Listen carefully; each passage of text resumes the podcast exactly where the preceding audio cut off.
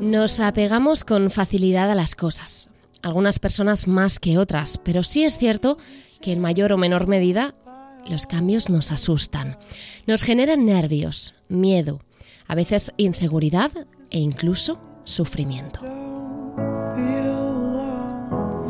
Cuando la vida nos pone delante un cambio, nos cuesta expresar lo que sentimos, nos cuesta a veces saber cómo afrontarlo o cómo saber si es para bien o para mal.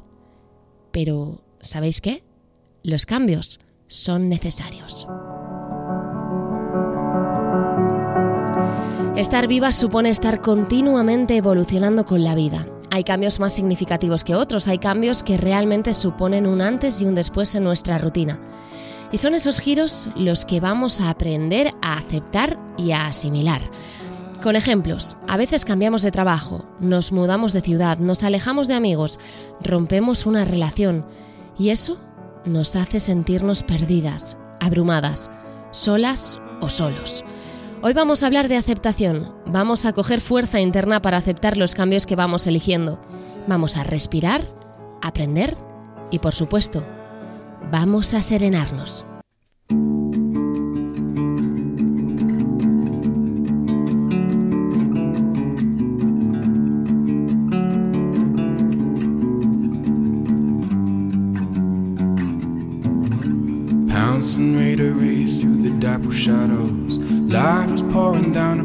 María José, ¿cómo estás? Qué bien, qué bien poder hablar de nuevo contigo, ¿eh?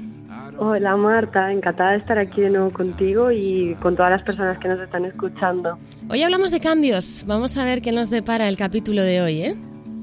Pues sí, la verdad es que estoy aficionándome a este ratito de aquí a hablar contigo, con mi taza de té y sobre tratar todos estos temas, ¿no? A los que nos enfrentamos día a día. Pues sí, fíjate que yo tenía muchas ganas de hablar de este tema porque creo que es algo que nos pasa a todas y a todos. Vamos, la vida pasa, no, no podemos negarlo y, y con ella pues vienen situaciones diferentes continuamente, continuamente. Seguro que en consulta te has encontrado con mucha gente que se siente perdida, ¿no? Ante las cosas nuevas. Totalmente. Aparte, es un tema que a raíz de la pandemia nos ha hecho cuestionarnos muchas cosas de todo lo que tenemos que ir cambiando y lo que tenemos que ir trabajando. ¿Cómo podemos aprender a gestionar esos cambios inevitables? Pues mira, Marta, hace un, tiempo a través de, mi cuenta de Instagram de Blue Mind Psicología hice un par de preguntas a las personas que me siguen sobre mm, qué era lo que más les costaba de un cambio y qué dudas surgían a raíz de, cuando, bueno, sobre los cambios a raíz de que realizasen un cambio. Y las respuestas a estas dos preguntas están bastante relacionadas al cómo puedo gestionarlo. ¿no? La primera pregunta se refiere a todo eso que yo pierdo cuando hago un cambio y la otra tiene que ver con lo que tengo que hacer una vez ese cambio sucede. Que si se gestiona de una forma sana, de una forma que sea beneficiosa para nosotros, podríamos decir que se refiere a lo que yo gano con ese cambio. Por lo tanto, yo creo que la primera gran tarea que tenemos que hacer para realizar un cambio sería valorar qué es lo que estoy perdiendo y qué es lo que voy a ganar con la realización de este cambio. Es que yo, por ejemplo, María José, tengo amigos que, que dicen eh, esa frase de escoger es renunciar. Y es que cuando elegimos algo estamos renunciando siempre a la otra opción. O sea, a veces la vida trae cambios y los trae ella misma, pero otras veces los que cambiamos somos nosotros o los que elegimos. Siempre tenemos la duda de si habremos hecho bien o no, y eso nos hace culpabilizarnos. ¿Cómo debemos actuar ante, ante una elección así? Pues mira, esto nos pasa a muchas personas, ¿no? Que después de hacer un cambio tenemos esa duda de la decisión y que y eso luego muchas veces viene con, con ese sentimiento de culpa que tú comentas. Es normal que en todos los cambios haya algún factor de incontrolabilidad, porque la realidad es incontrolable en muchas ocasiones, ¿no? Entonces, pueden haber cambios de los cuales yo no tendré un control sobre lo que vaya a pasar luego, sobre cuál va a ser esa consecuencia, o que lo que lo inicie yo tampoco lo tenga controlado del todo, como en este caso el, ejemplo que he dicho al principio del COVID, ¿no? Nadie podía prever que íbamos a tener un cambio tan incontrolable, ¿no? Claro. Y aquí juegan otros factores, ¿no? Lo que, yo creo que lo, el, el principal factor en el que nos queremos centrar en este podcast son estos cambios que yo sí que inicio de forma voluntaria, ¿no? Entonces, en este caso, cuando sale esta emoción de, culpa, siempre está bien recordarnos ese para qué he realizado yo ese cambio, ¿no? Esa funcionalidad que tiene que yo he asociado al cambio que quiero realizar de forma voluntaria. Yo creo que esta, esta sería la, la, pregunta clave, ¿no? Ese para qué. A mí lo que más me ha gustado de tu respuesta es el es normal. Es normal y tiene que ver con el factor de incontrolabilidad. Eh, me gusta normalizar este aspecto porque creo que, como decía antes, nos pasa a todos. A veces tú dices, bueno, tenemos que ir a recordar la funcionalidad o el por qué elegimos una cosa y no la otra pero es que a veces somos tan indecisos, nos cuesta dar tanto el paso eh, al cambio, porque realmente lo que nos da miedo es que la nueva realidad nos haga echar de menos la anterior. Por ejemplo, mm, si cambiamos de trabajo, que pensamos que luego eh, pues podemos eh, pensar que el nuevo no va a ser mejor o tenemos eh, algo diferente, vacaciones, horarios, lo que, lo que sea. Y eso nos hace echar de menos el anterior o pensar que nos hemos equivocado. Sí, totalmente. Yo te diría que existen tres factores principales que son los que nos pueden dificultar a la hora de, tomar una decisión o de realizar un cambio, nos pueden generar un bloqueo, ¿no? El primero sería, y para mí es uno de los principales, es ese cierre que yo tengo que hacer o ese duelo que tengo que hacer a la situación anterior. Si yo no soy capaz de cerrar eh, lo, que lo que dejo atrás, me va a impedir mucho aceptar lo que va a venir, ¿no? Y ahí es donde viene esa parte que tú dices de estar constantemente como recordando lo que había en la situación anterior. Luego sería el, el tener claro que si tengo un exceso de control, eh, no voy a ser capaz de gestionar emociones incómodas que surjan, ¿no? Entonces puedo hacer eso que incluso yo rechace el cambio. Así que esta sería otra parte la que tenemos que tener en cuenta como un factor que puede bloquearnos, ¿no? Ese exceso de control que quiero mantener sobre la, nueva situación. Y lo último sería el, exceso de pensamiento, ¿no? Estos pensamientos repetitivos eh, pueden bloquearme a la hora de llevar una acción que me lleve al cambio. Y eso Ah, es muy conocido en psicología como la parálisis por análisis. La parálisis eh, por análisis es que pensamos tanto que, nos quedamos eh, ahí en bucle, ¿no? Exacto, estamos eh, paralizados por, el, por analizar tanto una situación. Y, esto yo me lo dejaría como para un otro capítulo. Esto sí que me lo dejaría seguro para otro capítulo próximo. Em, y aquí, bueno, yo creo que la, la, pregunta clave sería el hacernos cuál de estos factores es el que me está impidiendo mi cambiar. Si es porque no estoy siendo capaz de cerrar la situación anterior, si es porque estoy controlando excesivamente ambas situaciones o por si le estoy generando demasiado pensamiento y por lo tanto una inacción al cambio.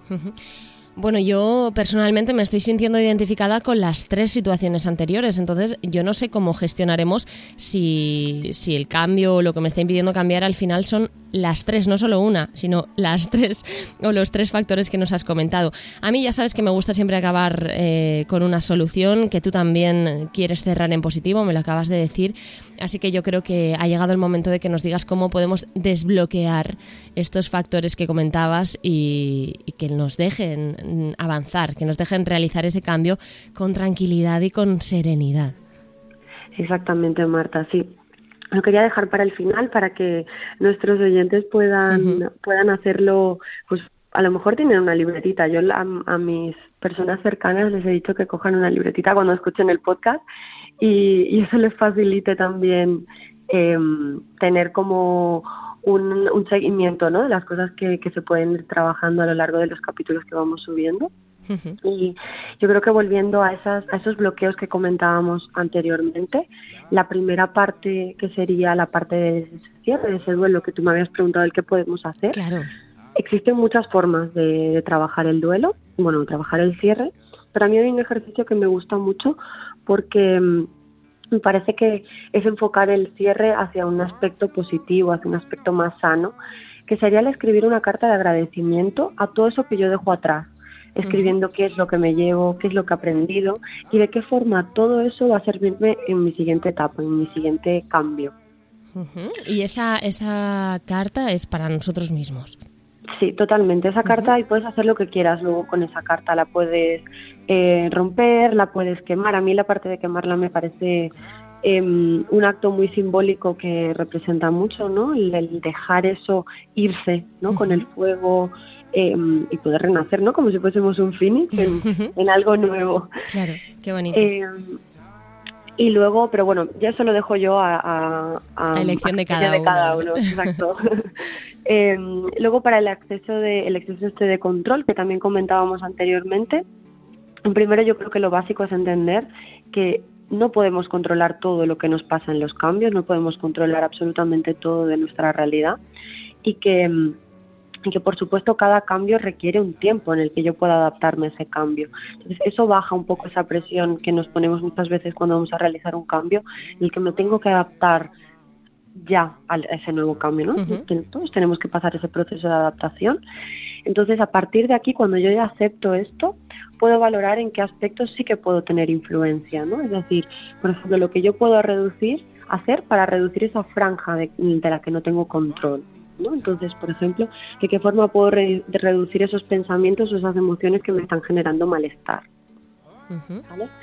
Y ya por último, para trabajar ese exceso de pensamiento y para evitar esa parálisis para análisis que estábamos comentando, em, yo plantearía pequeños cambios semanales, por ejemplo, que me vayan facilitando esa adaptación a ese nuevo cambio. Me los puedo escribir en mi libretita esos cambios, esos pequeños pasitos que yo quiero ir dando semana a semana que me vayan facilitando esa adaptación, ¿no? Y, por, y por supuesto, ir despenalizando estos fallos que podemos ir cometiendo, ¿no? Para que dejemos de machacarnos si nos equivocamos en el cambio, ¿no? Esto, el, el hacer estos pequeños pasitos nos facilitan todo eso, ¿no? Y que yo pueda por un lado, irme adaptando al cambio y por otro lado, el que yo pueda ir incorporando la posibilidad de los fallos, porque esos fallos pueden ser una oportunidad muy, muy importante de, de aprendizaje.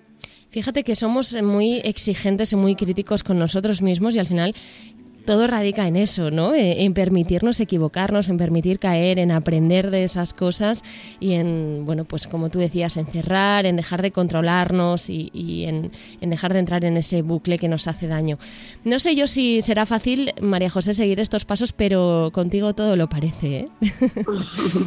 Así que, bueno, vamos a adelantar ya que en el próximo capítulo, en el siguiente capítulo que, vamos a, a tener, vamos a hablar precisamente sobre esto último que comentamos sobre los pensamientos repetitivos, sobre esos pensamientos negativos, ese bucle en el que entramos y en el que a veces nos cuesta, bueno, pues ver la salida, ¿no?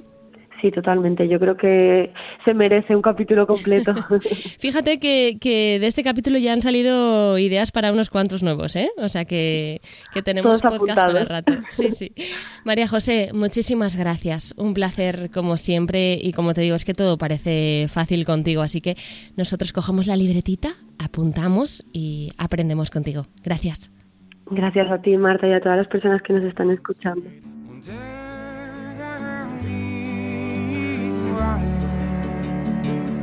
I'm underneath the